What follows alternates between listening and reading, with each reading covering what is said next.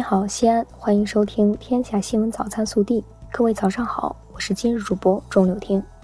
今天是二零一九年五月十二号，星期日。首先，我们来看今日要闻。五月十一号上午，第四届丝绸之路国际博览会暨中国东西部合作与投资贸易洽谈会在西安曲江国际会议中心隆重开幕。全国政协副主席、全国工商联主席高云龙发表主旨演讲。陕西省委书记胡和平致欢迎词，陕西省省长刘国中主持开幕式。本届丝博会将着力形成陆海内外联动、东西双向互济开放新格局，以高水平开放推动高质量发展，为构建人类命运共同体作出新贡献。下面是本地新闻。五月十一号，由商务部和陕西省人民政府在四博会期间共同举办的二零一九丝绸之路商务合作圆桌会在西安召开。多国驻华使领馆商务参赞、领事及官方机构代表齐聚西安，以“共建共享西安跨境电商国际合作示范区”为主题，探索进一步积极落实“一带一路”倡议和务实合作。五月十一号上午。第四届丝绸之路国际博览会暨中国东西部合作与投资贸易洽谈会在西安开幕。市长李明远、市政协主席、西咸新区党工委书记岳华峰到西安展区巡馆参观。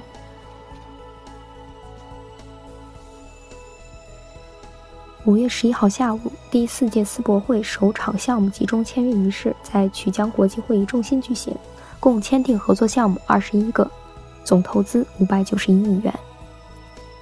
记者查询了解到，截至五月十号，我市已连续收获十五个蓝天。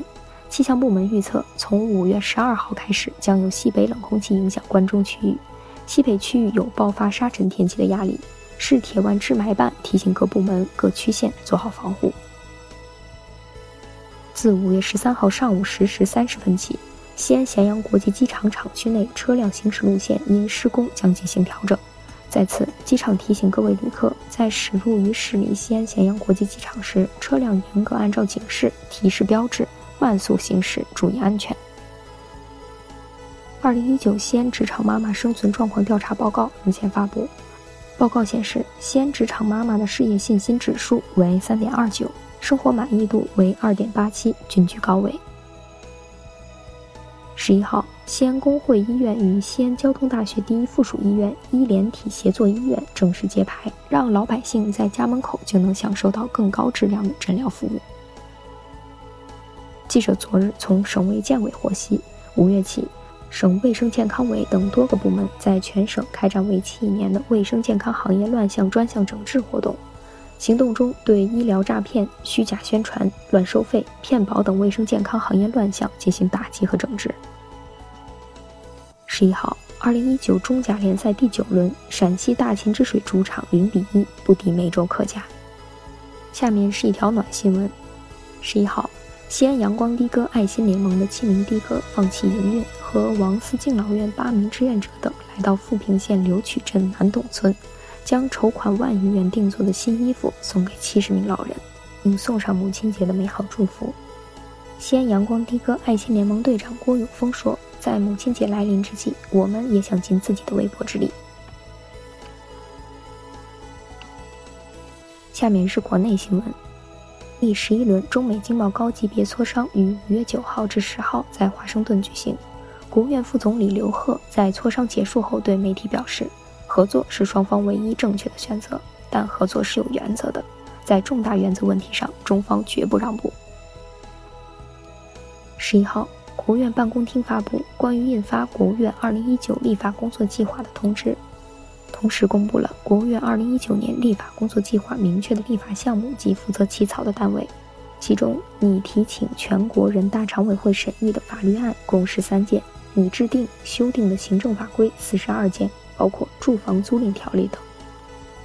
教育部近日下发通知，二零一九年中央财政支持高等医学院校为中西部乡镇卫生院培养订单定向免费五年制本科医学生共计六千七百人。考生需参加当年高考，实行单列志愿、单设批次、单独划线，只招收农村生源，在本科提前批次录取。十一号。玉兔二号巡视器已完成第五月昼的科学探测工作，于当日十一时五分进入第五月夜。嫦娥四号着陆器于当日十二时完成月夜设置，进入休眠。视觉中国十一号晚发布声明，定于二零一九年五月十二号零点开始恢复网站上线运营，开始向客户全面提供服务。十一号，广东省卫生健康委员会发布消息称。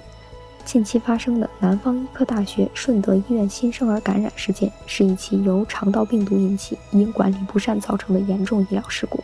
目前，该事件已得到妥善处理，没有发生新的感染病例。涉事医院院长、佛山市顺德区卫生健康局分管副局长均被免职。五月十号，江西上饶市第五小学内发生持刀伤人事件。十一号，警方发布最新情况通报。经信州公安刑警大队侦查，上饶市第五小学五幺零案件犯罪嫌疑人王某建对犯罪事实供认不讳，已被依法刑事拘留。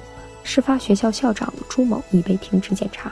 目前，案件侦办、责任调查和善后工作正在进一步开展中。近日，江苏南京一幼儿园开展地震逃生演习，一小男孩撤离到操场后突然痛哭流涕，嘴里喊着“妈妈”。老师询问后得知。孩子把演习当真，担心妈妈在家里跑不出来。结束时，小男孩还在问老师：“妈妈真的安全了吗？”天文专家介绍说，今晚农历四月初八的一轮上弦月将与狮子座最亮的恒星、有着“皇帝星”之称的轩辕十四汇聚成辉，甚为好看。